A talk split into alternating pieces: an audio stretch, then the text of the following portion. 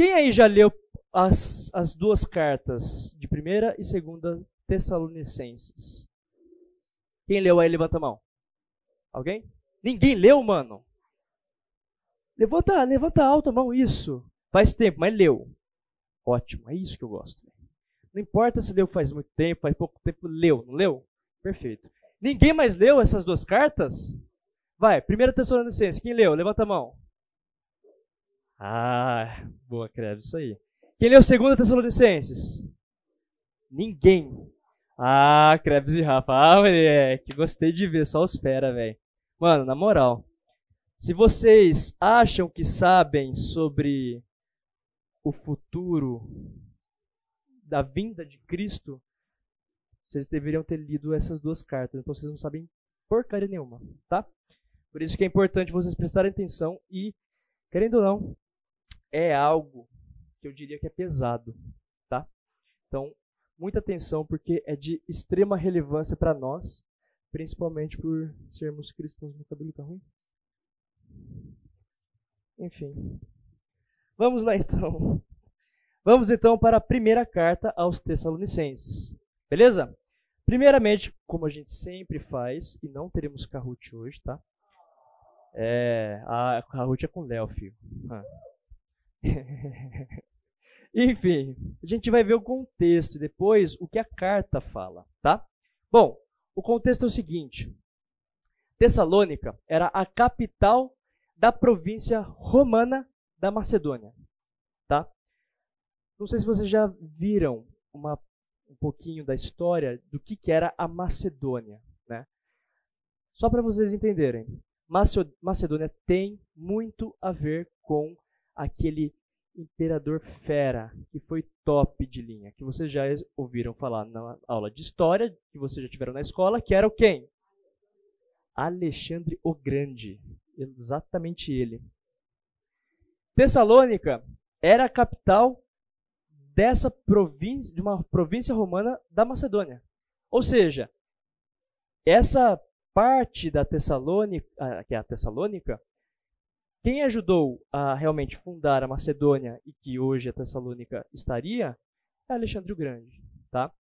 Porém, era uma, é a capital da província romana, ou seja, temos aí cultura, cultura é, romana, temos aí religião romana nessa província e assim vai, tá? Portanto, é a mesma coisa que a gente viu nas outras cartas sobre contexto, sobre é, o que, que eles estavam sendo bombardeados é, em questão de religião e cultura, é a mesma coisa praticamente. Tá? Então, ela era uma grande cidade, era uma importante cidade da Macedônia e ficava à margem da principal rodovia romana na época. Tá? E também né, tinha uma, uma colônia de judeus ali. Então, Paulo havia fundado uma igreja em Tessalônica e depois né, de ter partido para Filipos. Beleza? A gente vê isso em Atos 17, nos versículos 1 ao 9. Tá? Então, uma igreja que foi fundada na segunda viagem de Paulo, que é importante a gente saber. E outra coisa, era uma igreja com desenvolvimento exemplar. Aqui, os Tessalonicenses, nessa primeira carta, é retratado como uma igreja exemplar uma igreja que havia crescido na fé, que havia amadurecido e desenvolvido de maneira muito boa. Tanto que é, aqui, nessa carta, a gente não vê muita exortação. A gente vê até Paulo elogiando os, a igreja de Tessalônica. Tá? Então é muito importante saber isso, porque não é uma carta tão pesada, cheio de exortações, de que nem, por exemplo, foi os Gálatas. Não, é uma igreja exemplar que estava se desenvolvendo e desenvolvendo nos caminhos do Senhor, no que Paulo e os apóstolos tinham pregado. Ok? Então era uma igreja composta de gentios, na sua maioria. Não era composta de judeus, 100%. Tinham aí os gentios, ou seja, crentes que não faziam parte do povo judeu, mas que ainda assim eram crentes. E provavelmente a igreja estava sofrendo alguma perseguição. Tá? A gente vê isso no primeiro capítulo da carta. Beleza? Então, é, logo depois que a igreja foi estabelecida, Paulo teve que deixar essa igreja. Ele partiu para fazer outras viagens. Só que Paulo, ainda assim, não é porque ele precisou sair que ele não estava interessado no bem-estar e no desenvolvimento dessa igreja. Pelo contrário, ele estava preocupado e por causa da preocupação que ele tinha e sabendo o que esperava a igreja ao redor dela, com, toda o com todo o bombardeio teológico, religioso e cultural, ele escreve essa carta.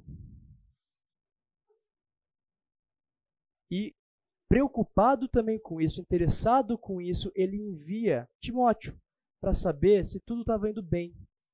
A gente entende isso no capítulo 3. A gente não vai ver 100% dessas coisas porque a gente não tem tempo. Mas, quando vocês forem ver em casa, se realmente vocês forem ver em casa, né?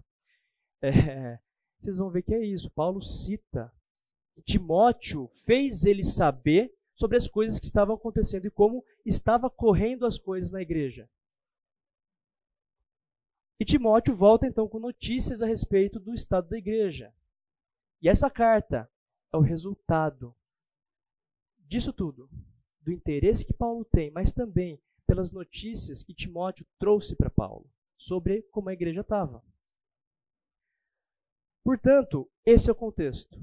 Então, é uma província que tem, sim, a sua, a sua influência romana, só que era uma igreja que estava indo bem.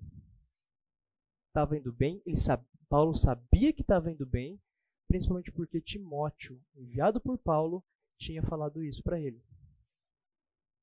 Só que também estaria sofrendo perseguição, assim como a igreja no geral sofre perseguição, sofrerá perseguição.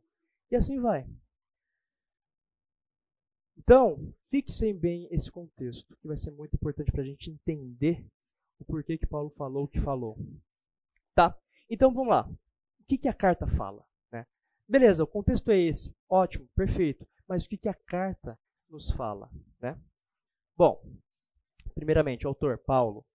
Paulo escreveu de fato essa carta versículo-chave, a gente vai fazer sempre o mesmo rolezinho lá. Autor, verso-chave, uma frasezinha para vocês entenderem o, o, que a carta é, fala, e assim vai, tá?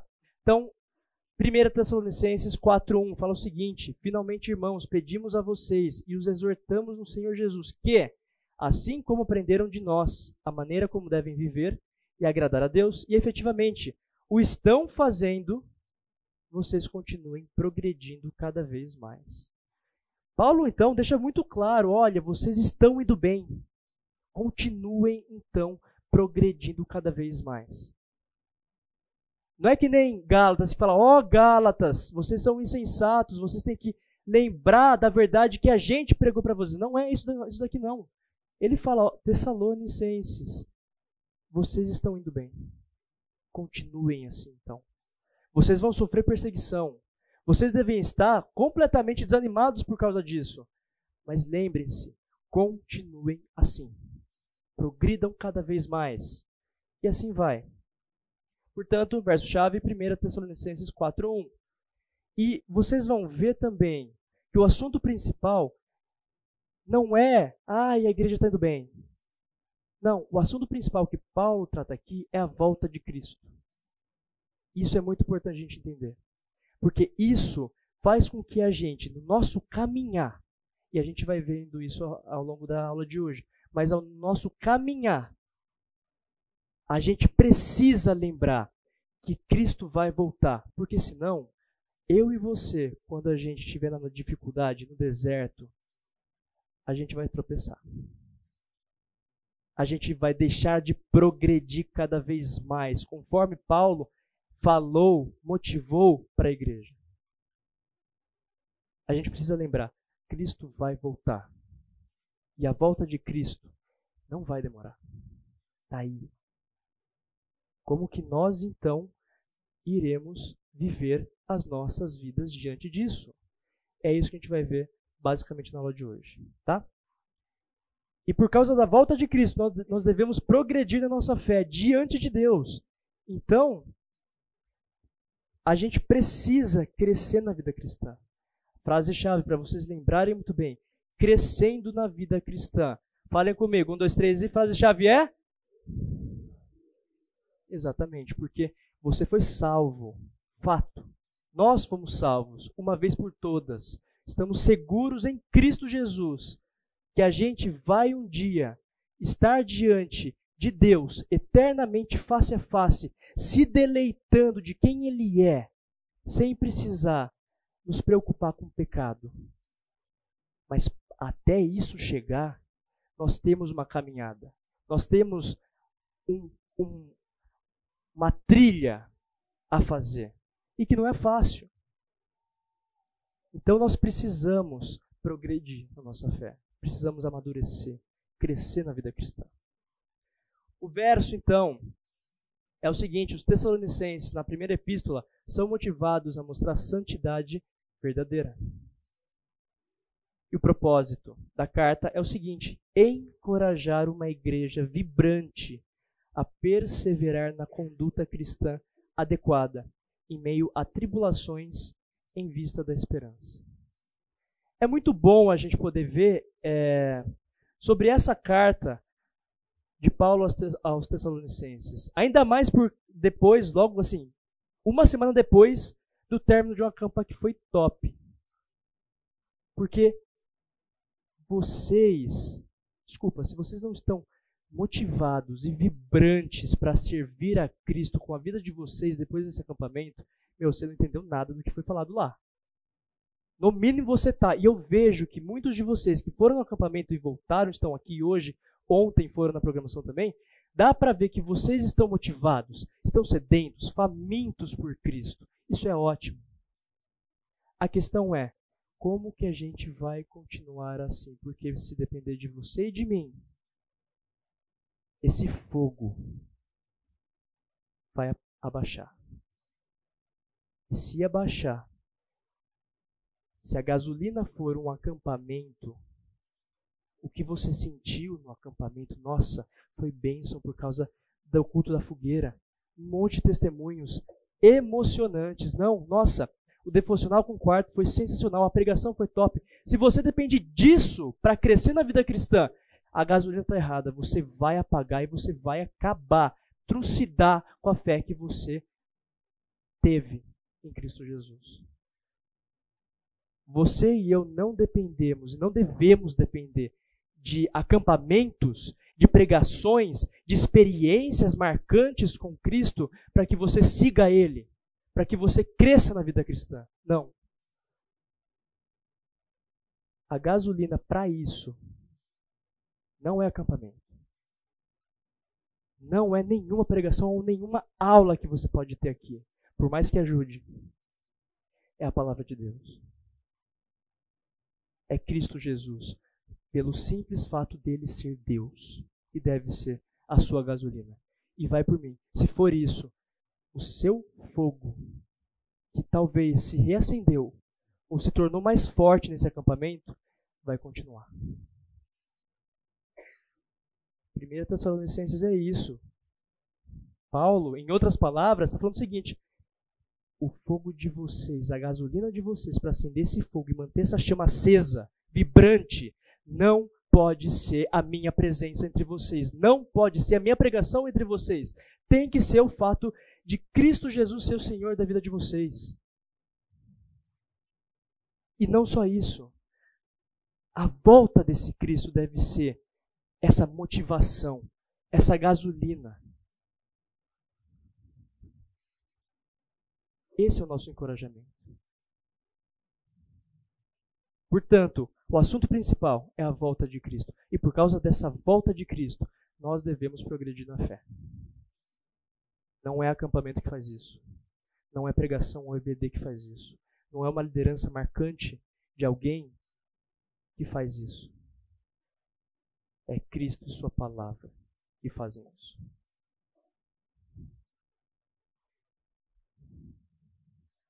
Portanto, propósito, né, mais bonitinho, é esse: encorajar uma igreja vibrante a perseverar na conduta cristã adequada, mesmo que passe por tribulações. Capite? Estão entendendo até agora, né?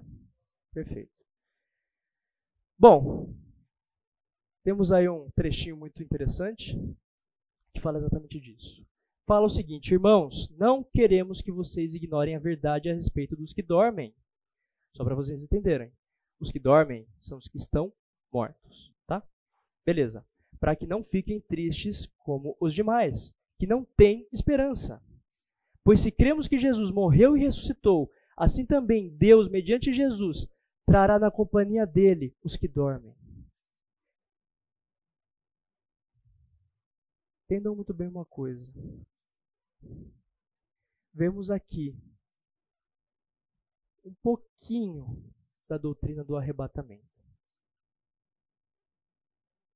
A verdade é o seguinte: aqueles que morreram, que foram crucificados junto com Jesus Cristo, ou seja, aceitaram Cristo como Senhor e Salvador, mesmo sendo judeus, mesmo sendo gentios, mediante Jesus, Deus trará eles na companhia do próprio Deus.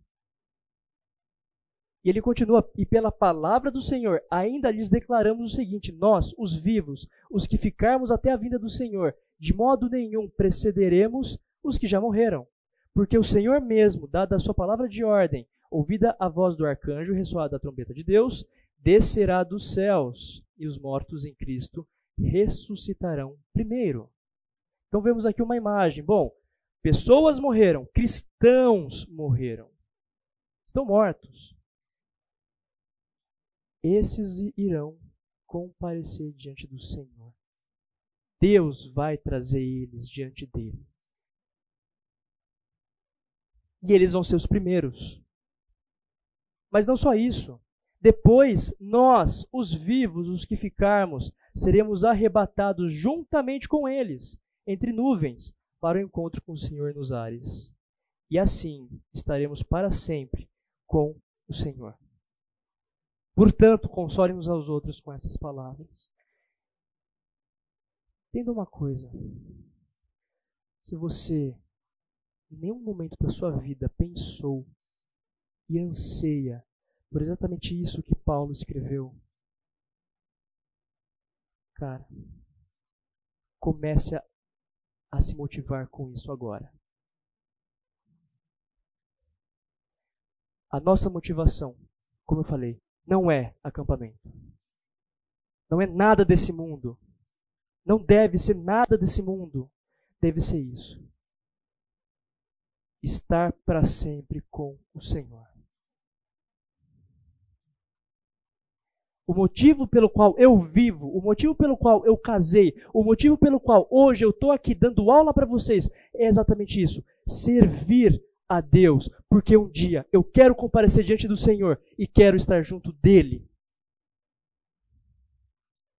Essa é a minha motivação todo santo dia quando eu acordo e vai por mim. Não é fácil. Não é fácil. É uma luta diária. A questão é: você vai se deixar levar por essas lutas ou você vai perseverar nessa caminhada que você e eu temos diante de Deus.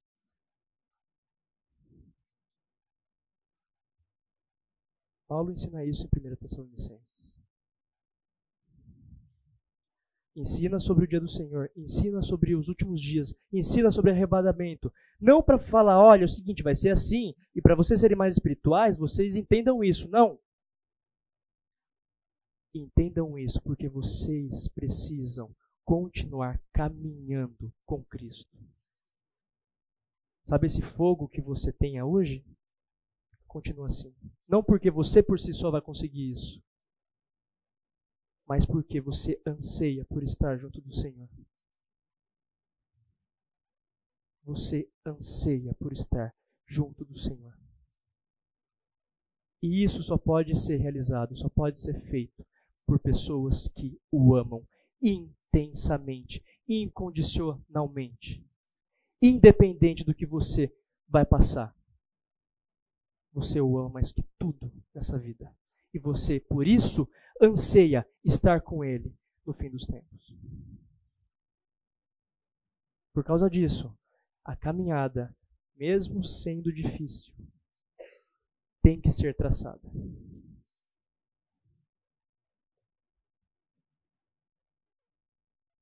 Portanto, vemos aqui algo importante.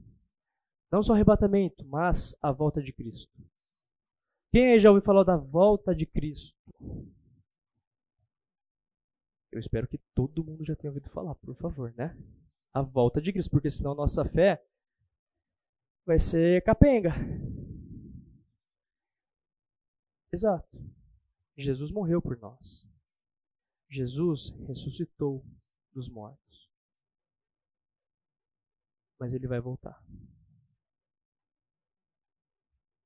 Antes que nós compareçamos diante de Deus, Cristo vai voltar.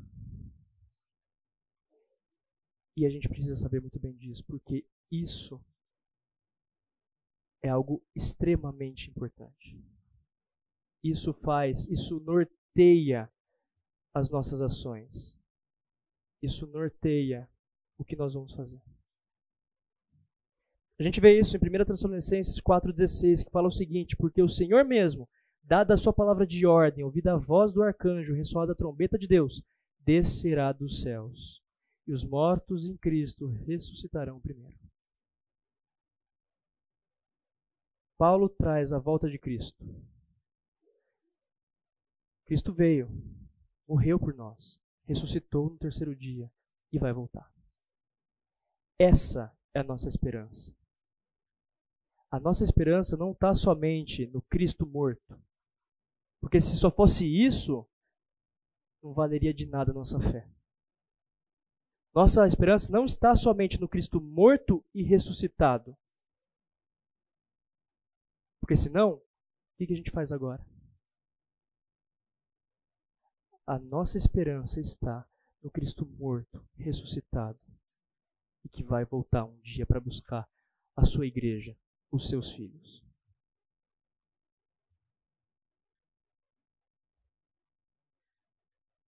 E você pode perguntar, bom, o que, que eu tenho a ver com isso? Legal, Cristo vai voltar. Da hora. Legal. Vai voltar para buscar a igreja dele. Legal.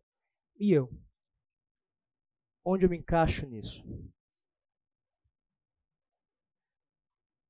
Queridos, primeiramente, precisamos viver como se Cristo tivesse morrido ontem, ressuscitado hoje e fosse voltar amanhã. A mentalidade não é do seguinte: nossa, Cristo morreu há do, mais de dois mil anos atrás. Ele ressuscitou há mais de dois mil anos atrás. Vai voltar não sei nem quando. E parece que não vai voltar nunca. Não. Se você tem essa mentalidade, pode ter certeza do seguinte: você, uma hora ou outra, vai afrouxar. Até porque Paulo não vivia desse jeito. Paulo vivia dessa exata maneira. Cristo morreu ontem. Mesmo que não tenha morrido ontem, para mim, ele morreu ontem. Porque é algo fresco, tão fresco, tão presente na minha vida, que é como se eu tivesse visto isso ontem. Ele ressuscitou hoje. Por mais que ele não tenha de fato ressuscitado hoje, mas para mim é tão vívido, é tão presente, é tão claro, que eu considero dessa forma. Mas eu considero que ele vai voltar amanhã. Independente de quando de fato Cristo vai voltar, a gente nunca vai saber. Mas o fato é, por nunca sabermos e por sabermos o seguinte, que nós precisamos ter uma vida de honra e glória a esse Cristo, porque ele fez muito mais do que nós merecíamos, é por causa disso que a minha mentalidade é o seguinte: não, não é não sei quando ele vai voltar. Cara, ele vai voltar amanhã. Ele vai voltar logo. Como é que eu vou me apresentar diante do Deus vivo ressurreto, que se fez carne e agora glorioso vai voltar? Essa é a pergunta que você se faz todo santo dia. como eu vou me apresentar diante desse Deus. Por mais que eu não saiba quando ele vai voltar, mas eu tenho que considerar que ele vai voltar o quanto antes. Não só isso. Não sei se vocês já ouviram falar, mas isso na teologia é muito é muito usual falar. Já, mas ainda não. O crente, quem que já ouviu falar disso? Já, mas ainda não. Ninguém? Ninguém ouviu falar disso? Ó, oh, aí sim. Então vocês vão saber hoje o que é isso aqui da hora. Você é louco. O já, mas ainda não é o seguinte, tá? E prestem bastante atenção nisso. Se você não entendeu nada até agora, sinceramente, você merece um cascudo de quem está do seu lado. Mas se você não entendeu nada ainda assim e precisa entender alguma coisa agora, entenda isso. O já, mas ainda não é o seguinte: o crente, ele já está salvo.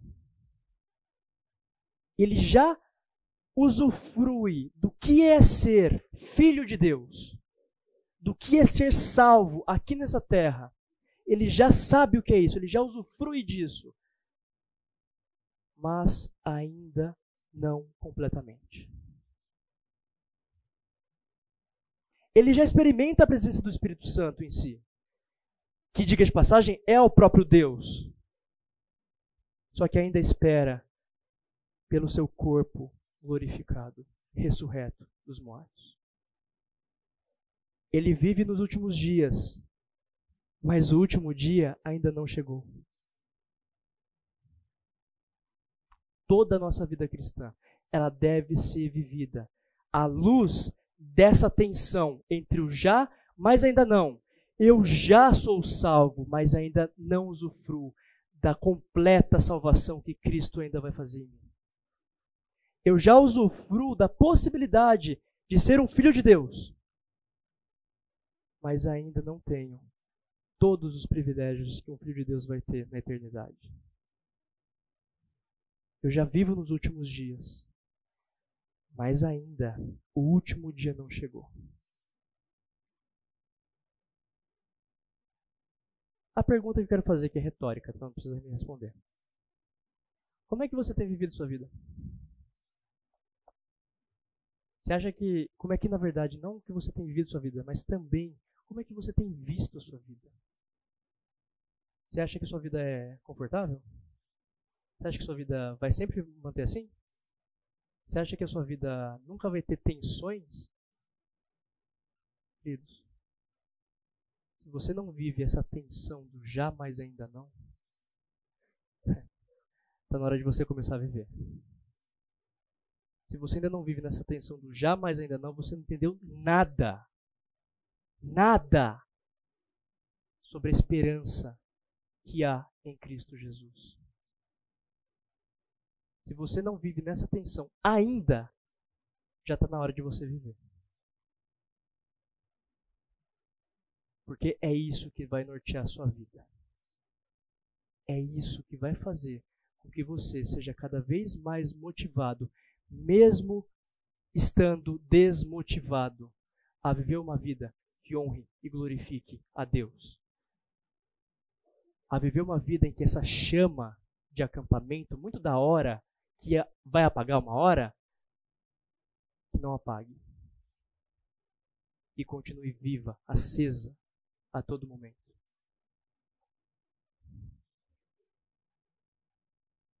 Nós olhamos para o passado com gratidão para a obra concluída de Cristo, a vitória de Cristo sobre a morte. Mas também a gente tem que olhar para o futuro, ansiosos da segunda vinda de Cristo. Porque com isso vai vir a fase final pelo qual todo crente está motivado a viver e anseia mais do que tudo viver isso. A fase final é o reino glorioso de Deus.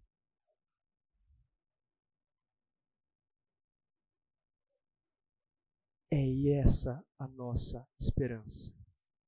Se a sua esperança está aqui nessa vida, nesse reino aqui que hoje existe, cara, esquece isso. Isso não vai te trazer nada e uma hora vai acabar. Apocalipse diz que uma hora isso tudo vai acabar, porque Deus vai destruir. Se você tem a sua esperança aqui, agora, ouso em dizer que a sua fé é fraca. E que uma hora ou outra vai apagar.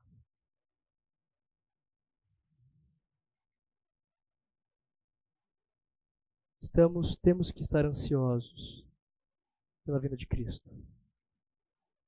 Porque é a única esperança que nós temos para o futuro, que é estar diante de Deus, no reino que Ele mesmo irá realizar, irá concluir. Estamos vivendo esse reino, mas ainda não completamente. Essa é a nossa esperança. Essa é a nossa motivação. E a motivação de todo crente firme em Cristo Jesus também tem.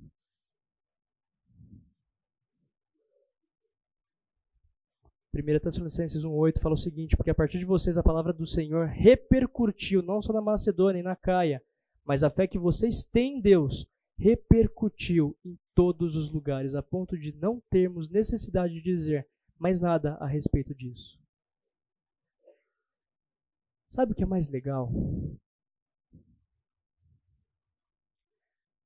Você e eu, pela fé firme que nós teremos e temos, calcados nessa esperança da segunda vinda de Cristo, não gera somente frutos lá no futuro, gera agora.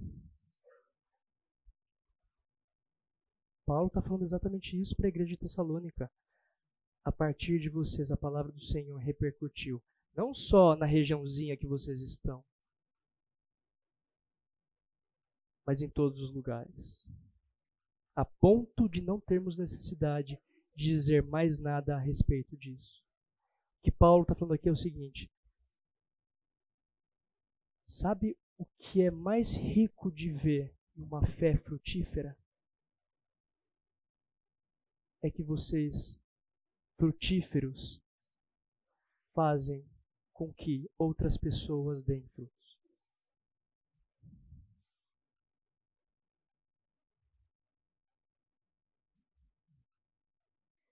Eu já tive o privilégio de dar discipulado. Hoje tenho o privilégio de dar discipulado também. E uma coisa que eu vejo sempre todo momento. Claro, tem os as ovelhas negras, né, que vão embora uma hora e acaba aí. Que se desviam e é isso. Porque não se apegaram ao evangelho, não se apegaram à esperança do porvir. Mas tem pessoas sim que se apegam. E como é bom ver essas pessoas motivadas no porvir, motivadas a manter as suas vidas de acordo com o que Deus quer. E como é bom ver elas passando por dificuldades, e nessas dificuldades elas se motivam ainda mais a se apegar em Deus, a se apegar em Cristo. E principalmente porque Deus te usou. Porque um dia você frutificou por causa de Cristo. E por causa de Cristo você tem que ser exemplo. E pelo seu exemplo, pessoas vão frutificar também. Não há nada mais prazeroso do que ver isso. Sabe por quê? Porque a nossa vida não está ligada aqui. A nossa vida está ligada no reino de Deus que está por vir. E quanto mais a gente vê pessoas sendo motivadas pelo nosso exemplo, podem estar lá, chegar lá, por causa Não do que viram em nós, mas do que viram Cristo em nós. Não há nada mais prazeroso que isso. E para a gente poder ir para o intervalo, então, como é que você vê isso hoje? Você sabe qual é a prioridade de fato da sua vida? Se você acha que a prioridade da sua vida é sair com os amigos, vir na igreja todo domingo, de manhã para assistir o culto, à noite para ver a IBD do, do professorzinho aqui, Caio,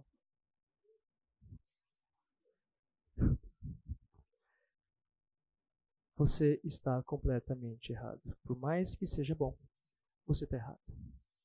Não é essa a sua esperança. Não é essa a sua prioridade. Sua prioridade está no reino. No reino que está por vir. E virá quando Cristo voltar para resgatar a sua igreja. Essa é a nossa esperança. E isso é tão forte, tão vívido, que você vê pessoas frutificando isso e pessoas olhando para esse fruto para que elas também possam frutificar e caminhar o caminho reto e bom, incrível, inigualável que é andar com Cristo. Portanto, você tem agido de acordo com já, mas ainda não? Se não, já é a hora. Quando nós vimos então que a primeira carta aos Tessalonicenses foi escrita para consolar, para motivar a igreja diante das provações, diante das perseguições, a segunda vem para corrigir a igreja. Tá? Afinal, se não fosse necessário, Paulo não teria escrito uma segunda carta.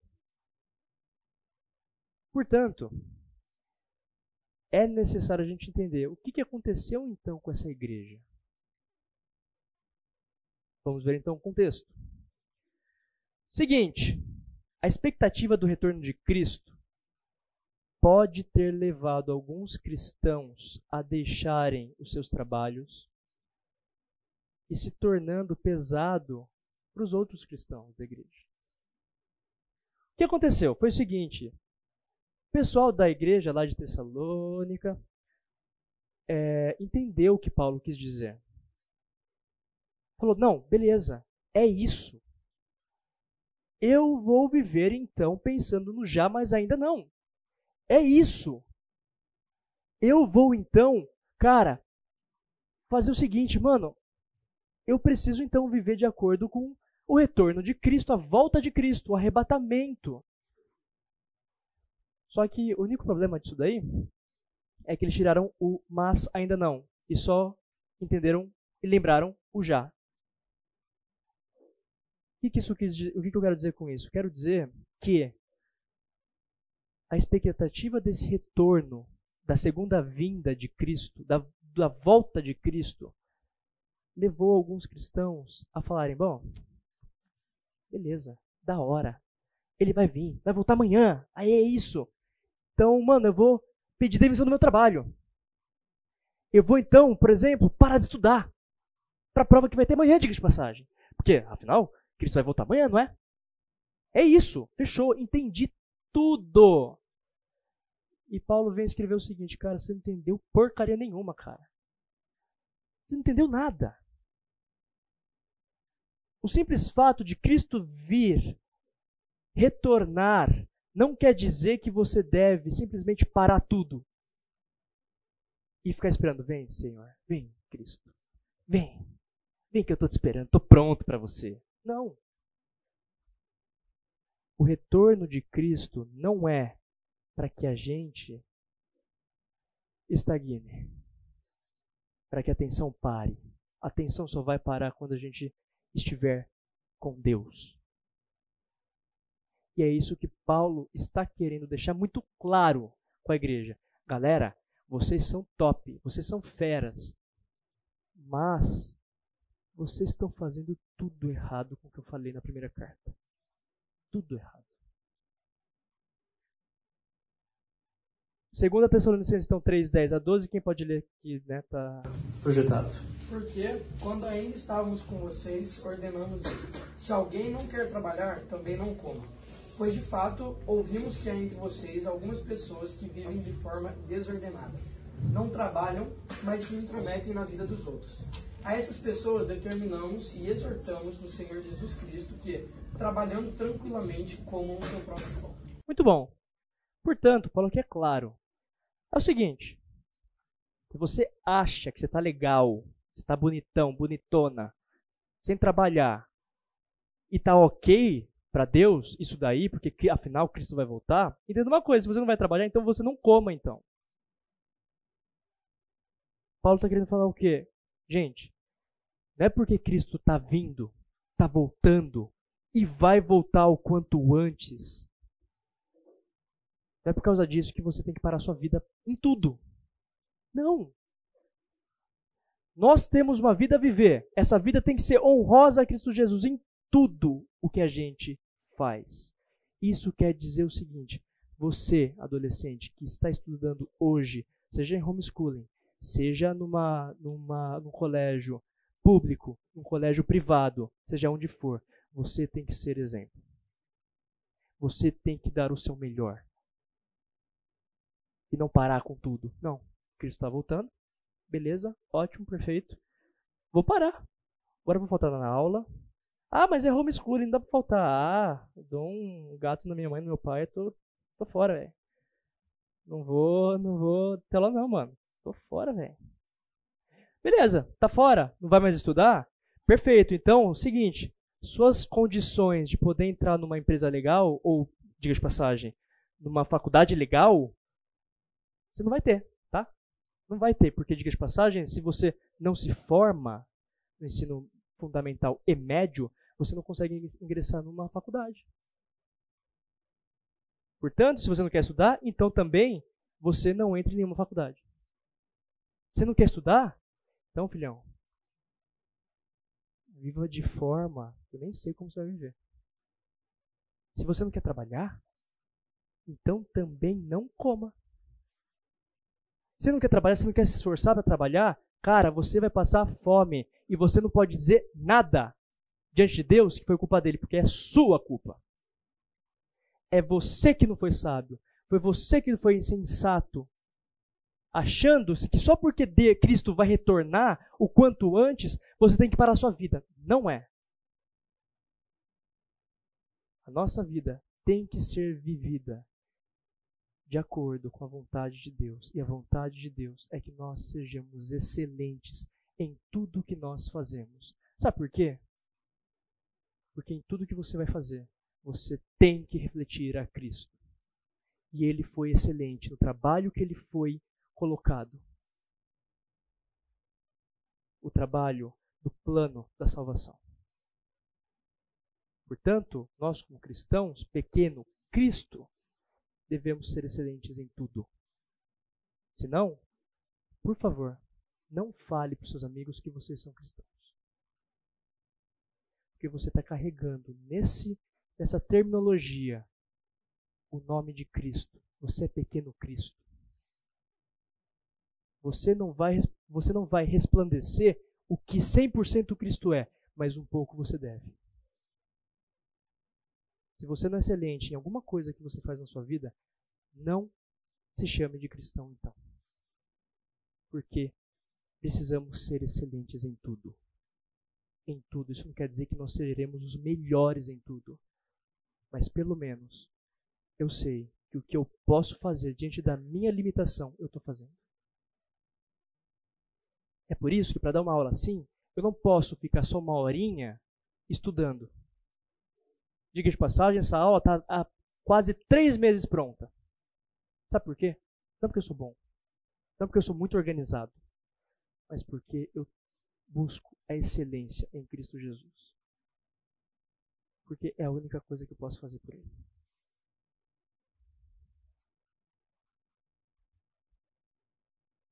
Então Paulo fala, gente, é o seguinte, o retorno de Cristo está próximo sim, tá? Mas isso não quer dizer que você não tenha que ser excelente em tudo que você faz na sua vida. Você tem que ser excelente. Você não pode parar a sua vida por causa disso. Assim como você não pode parar a sua vida por causa de uma, um problema que, tá, que você está passando. Você precisa caminhar Esse é o contexto. Pessoas da igreja de Tessalônica estavam parando tudo. Só porque, só porque não, né? Por causa dessa expectativa do retorno de Cristo. Está errado. Não entendeu nada. Outra coisa, possivelmente tinha focos de rebeldia que poderiam pôr a perder o rebanho todo. E tinham que ser devidamente tratados. Gente, uma coisa é certa. Paulo, a todo momento, pregava para eles, mandava cartas, falando: gente, vamos lá, precisamos ir. Mas ele também não deixava de mandar cartas de, desculpa a palavra, de porrada. Ele sentava o porrete, sim. Não é porque ele era cristão que ele não tinha que ser firme com o rebanho de Cristo. Sabe por que não? Sabe porque ele teria que ser firme se ele visse alguma heresia, alguma coisa que está indo em desacordo com o que ele tinha ensinado ou com o que Cristo tinha ensinado? Porque ele tinha que ser excelente em tudo. Porque Deus demanda isso dele. Deus demanda isso de nós. Quem pode ler então os versículos 13 e 15 do capítulo 3? Quanto a vocês, irmãos, não se cansem de fazer o bem. Alguém não obedeça a sua nossa palavra dada por esta carta, vejam de quem se trata, a não ser que se associem a ele, com ele, para que fiquem envergonhados. Contudo, não o tratem como inimigo, mas demonstrem-no como irmão. Muito bom. Ele começa aqui falando: Vocês, irmãos, não cansem de fazer o bem. Só que se vocês virem alguém que não obedece à palavra dada por essa carta, vejam de quem se trata e não se associem com ele. Tá vendo quem está falando coisa errada do que eu, da minha pregação, do que eu estou falando para vocês nessa carta? É o seguinte: se mantém longe, afasta. Sabe por quê? Ao ponto de ele ficar isolado, sozinho, para que ele fique envergonhado. Que essa pessoa fique envergonhada por causa disso. Só que não tratem ele como inimigo, mas exortem ele, admoestem ele como irmão. Paulo está falando o seguinte, ó, você e eu devemos ser firmes com ensinos errados da palavra de Deus. Devemos abominar isso, mas não quem falou. por mais que seja mentira, não é bíblico. Eu ainda amo essa pessoa que falou, o contrário do que as escrituras dizem. Sabe por quê? Porque também Cristo fez isso conosco. Deus odeia o nosso pecado. Deus odeia muito o nosso pecado. Mas Ele ama o pecador. Por causa disso, nós, vendo essas coisas, devemos admoestar essas pessoas como irmão, mas também devemos ser firme com elas. Porque elas estão pregando algo que não é o que a palavra de Deus nos diz. Ok. Então, Paulo expõe sua expectativa em relação aos fins do te dos tempos também. Além dele admoestar a igreja, além de falar, olha, tem pessoas que estão falando o contrário do que eu preguei para vocês. Sejam firmes. Mas ele coloca a expectativa em relação ao fim dos tempos também nessa carta. Ele incentiva os crentes a ter uma vida que provém da fé. E não é uma fé fraca, é uma fé consistente. Então, os crentes de Tessalônica estavam é, perturbados principalmente devido a uma carta que tinha sido forjada, que se dizia vir de Paulo. E falando para ele né, que as presentes perseguições eram o começo do grande e terrível dia do Senhor. Só que isso estava em contraste com o que Paulo tinha ensinado antes, que eles deveriam ser libertados dessa hora de provação. É o seguinte, você que é crente, o que foi pregado para vocês não é que vocês vão simplesmente viver aqui as perseguições que os não cristãos vão viver, que é a destruição completa desse mundo e a destruição deles também. Não. Nós seremos libertados dessa hora de provação, desse dia do Senhor, que é um dia realmente terrível. Terrível para quem não crê em Cristo e libertador para quem crê. Então, essa segunda carta é escrita para deixar mais claro essa doutrina, que já foi ensinada para eles, mas que tinha gente deturpando. Então, Paulo ele deixa muito claro o seguinte: primeiro, louvar o desenvolvimento da igreja, desenvolvimento espiritual da igreja, consolar a igreja de perseguições, corrigir falsas ideias sobre o dia do Senhor, tratar das desordens na igreja. Portanto, vamos ver o que a, carta nos fala então. Autor Paulo. Verso-chave, 2 Tessalonicenses 2, 1 e 2. Irmãos, no que diz respeito à vinda de nosso Senhor Jesus Cristo e à nossa reunião com Ele, pedimos que vocês não se deixem demover facilmente do seu modo de pensar, nem fiquem perturbados, quer por espírito, quer por palavra, quer por carta, como se procedesse de nós, dando a entender que o dia do Senhor já chegou é o seguinte: o já, mas ainda não está presente na nossa vida. Essa é a atenção que a gente deve ter. Só que é o seguinte: ainda não chegou. Por mais que pessoas dizem que chegou, não chegou o dia do Senhor. Vivemos essa tensão ainda. Viveremos até a volta dele. Para alguns vai ser terrível, para outros, libertador. Então, verso-chave, segundo Tessalonicenses 2, 1 e 2. Frase-chave. Qual que é a frase-chave? Vai, todo mundo, eu quero ouvir todo mundo falar. Um, dois, três e...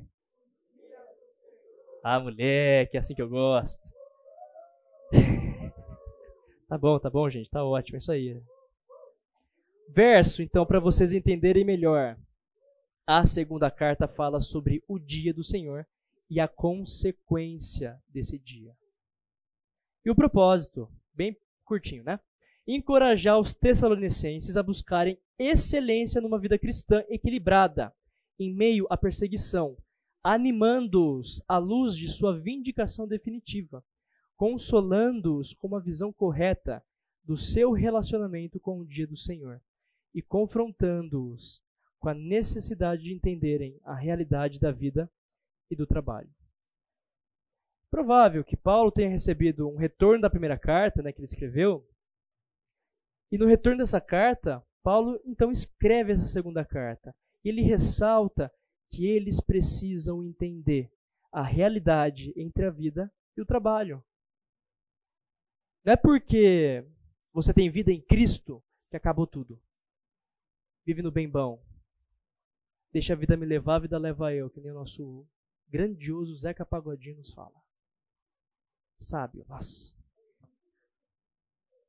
Não.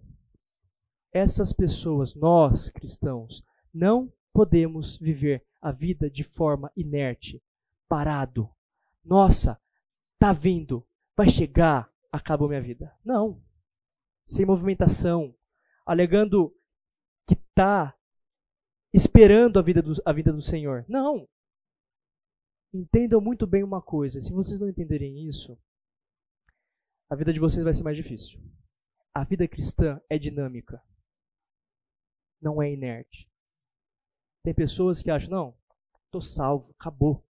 Acabou. Não acabou. Não. Está longe de acabar. A sua fé não acaba na morte de Cristo. A sua fé acaba, quer dizer, não acaba. A sua fé encontra um fim quando você e eu estivermos diante daquele que nos criou. Até lá, a nossa luta é constante.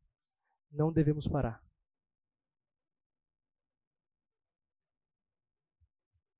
Capite? Muito bom. Portanto, vamos ver sobre o dia do Senhor. Ok?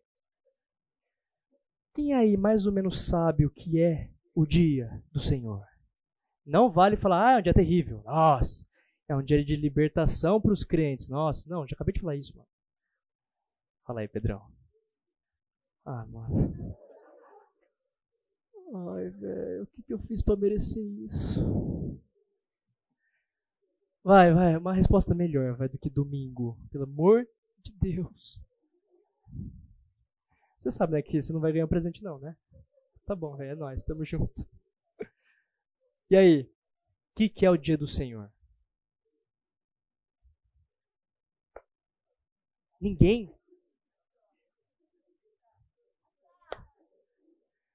Por favor. O dia vai ter sete trombetas, sete anjos, sete anjos tocando sete trombetas e vai ter uma carta com sete selos e daí eles vão perguntar quem que consegue abrir essa carta. E quem consegue abrir essa carta? Ninguém até o cordeiro chegar. E daí o cordeiro vai abrir as cartas e daí eu sei. Esqueceu o resto. Ah, tá. Vamos, vamos, vamos resumir mais. O que, que é?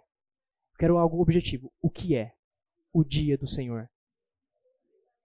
O dia do julgamento, que mais? Onde vai ter três anjos. Não, mais, mais simples que isso. Mais simples. Apocalipse! Apocalipse traz pra gente isso. Mas eu quero algo mais básico, gente. Mais simples. Simplifica isso daí, velho. O que, que é o dia do Senhor? A volta de Jesus. Ok, vai fazer o quê? Vai salvar e condenar. É isso. Tá certo. Tá certo o que vocês falaram, tá? Mandaram muito bem, diga de passagem. Porque, meu, Estão lembrando até.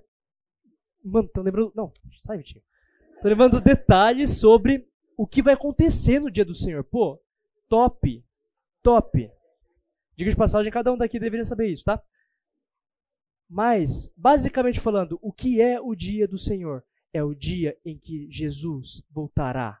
E voltará para buscar a igreja e condenar quem não aceitou ele como Senhor e Salvador único, exclusivo da vida. É isso que ele vai fazer.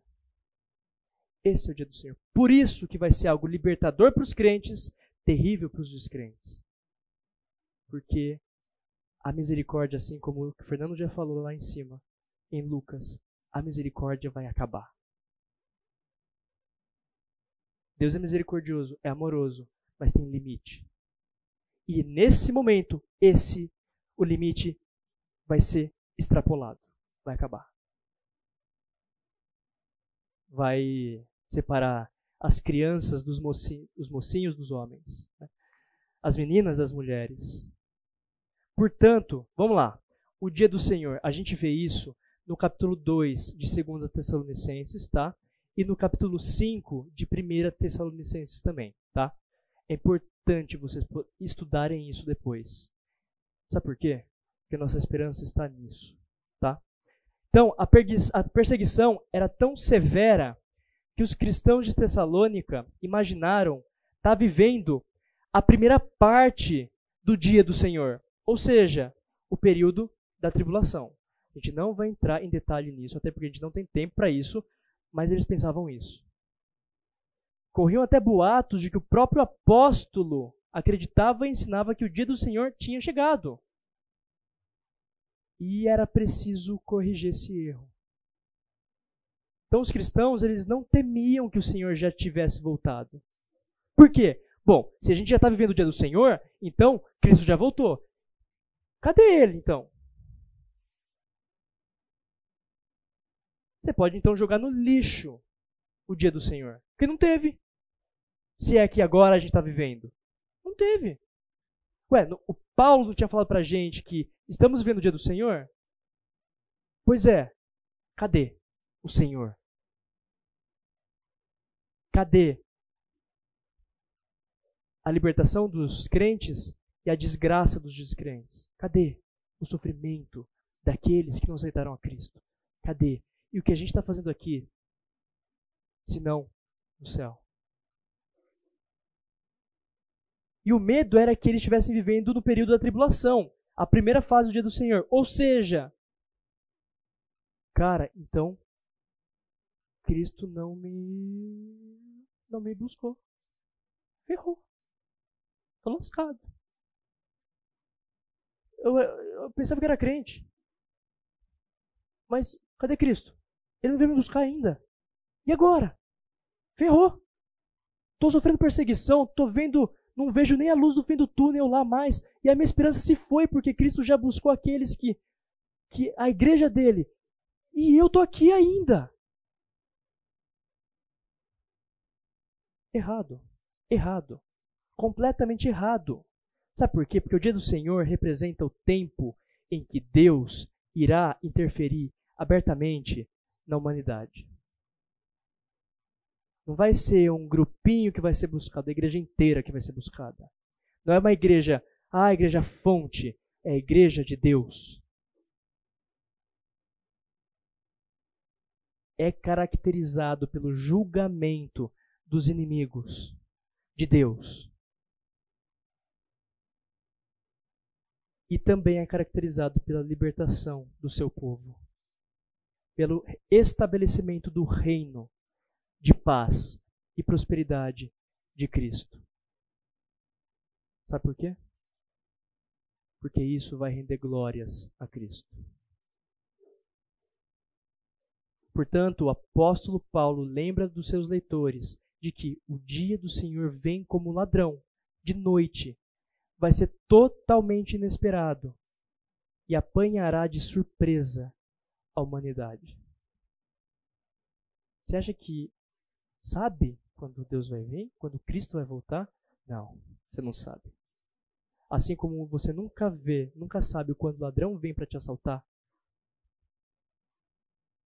esse vai ser o dia do Senhor. Você não sabe. Você só vai saber quando estiver acontecendo.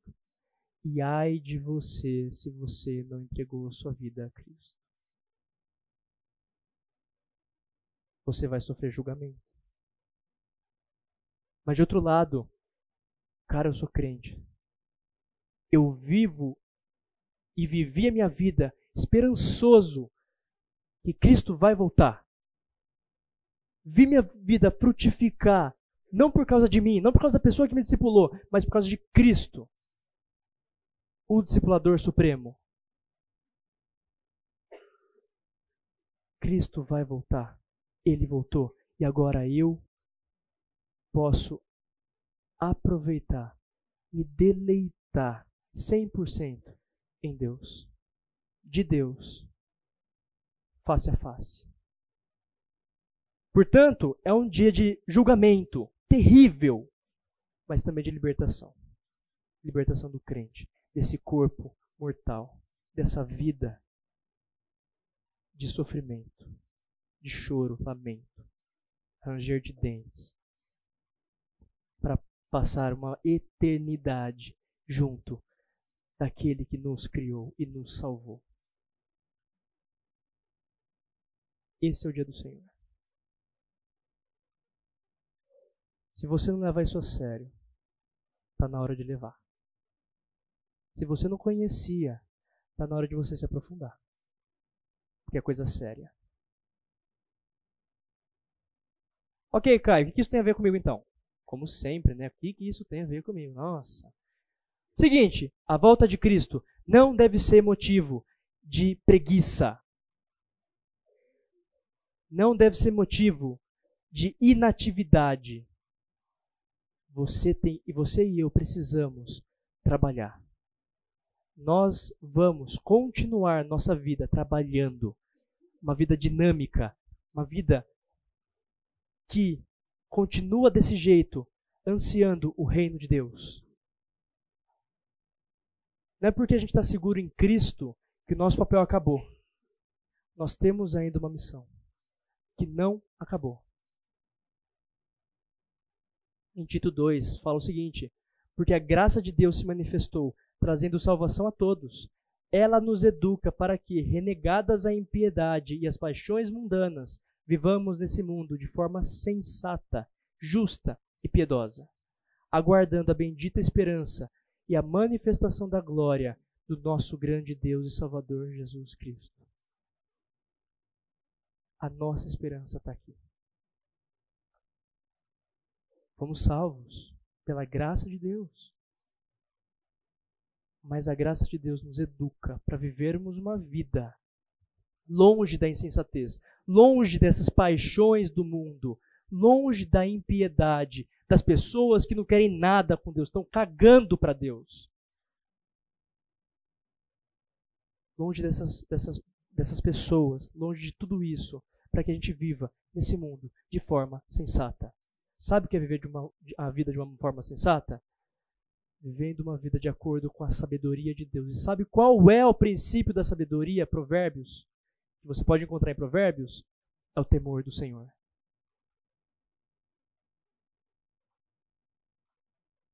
Quer viver uma vida nesse mundo de forma sensata?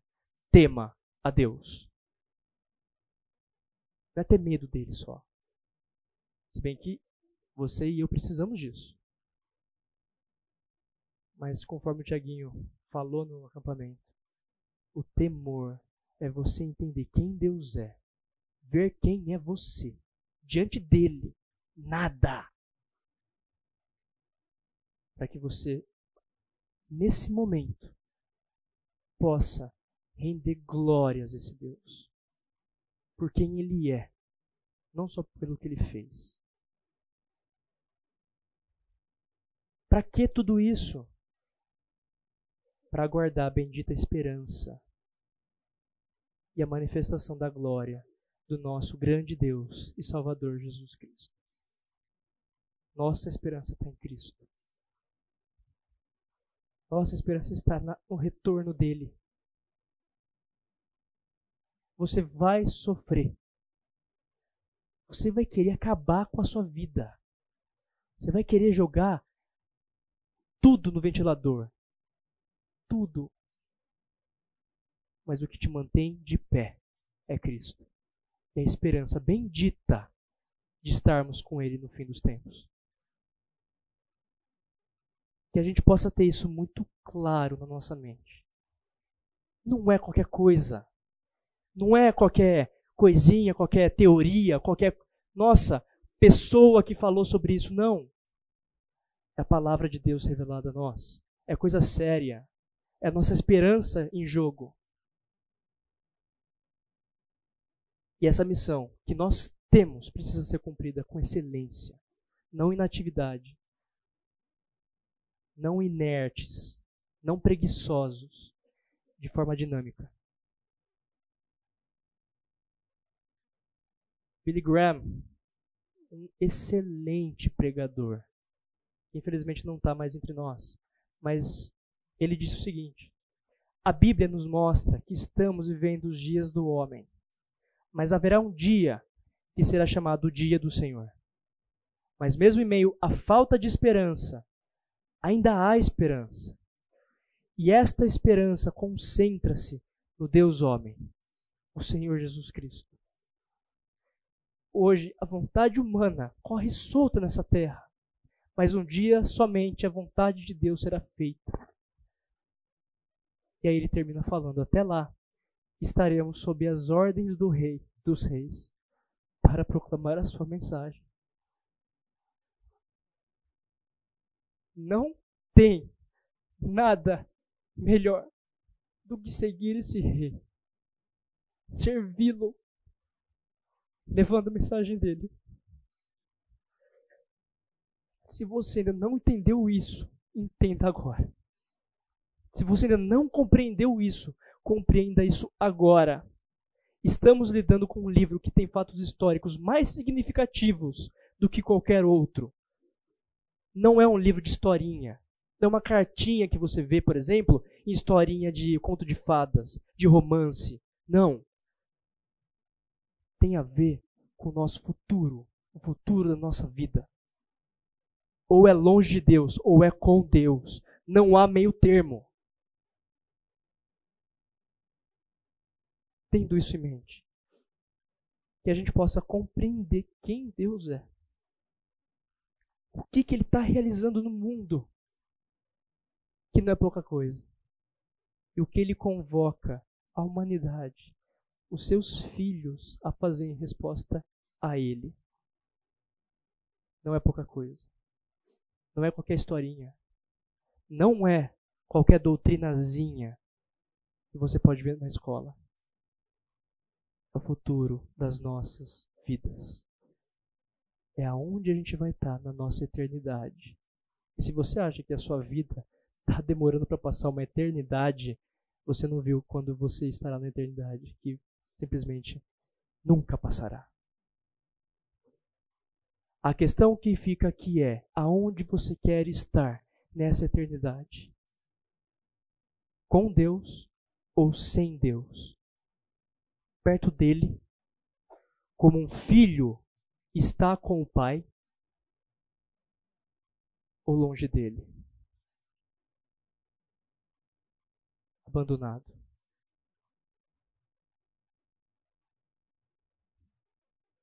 Se você quer estar junto dele, compreenda bem isso. Leia mais sobre isso. Estude mais sobre isso. E viva uma vida que honre glorifique a Deus aqui, agora e para sempre. Se não, pode jogar no lixo tudo que você ouviu. Vive sua vida da forma que você quer. E no dia do Senhor a gente se vê. Show? Entendidos? Perguntas? Comentários? Nada? Caraca, explico bem então, hein, velho? Você é louco. Ok, eu vou orar então para finalizar. Não, não, não, não, não, não. Eu já oro toda hora também, mano. Quem poderia orar pra gente finalizar?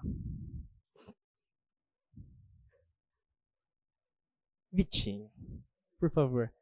Em alto e bom tom. Senhor Deus Pai, obrigado por esse dia, obrigado por tudo. Gostaria de começar essa oração agradecendo pelo momento que nós acabamos de ter. Que a gente possa usar de tudo que a gente ouviu aqui agora para ter uma vida mais próxima do que o Senhor deseja, cada vez mais se parecer com o Senhor. Que a gente possa ter uma semana abençoada por Ti e nunca deixar essa chama de querer seguir o Senhor apagar. É o que eu te peço e te agradeço em nome de Jesus Cristo. Amém. Amém. Valeu, galera. Boa semana pra vocês.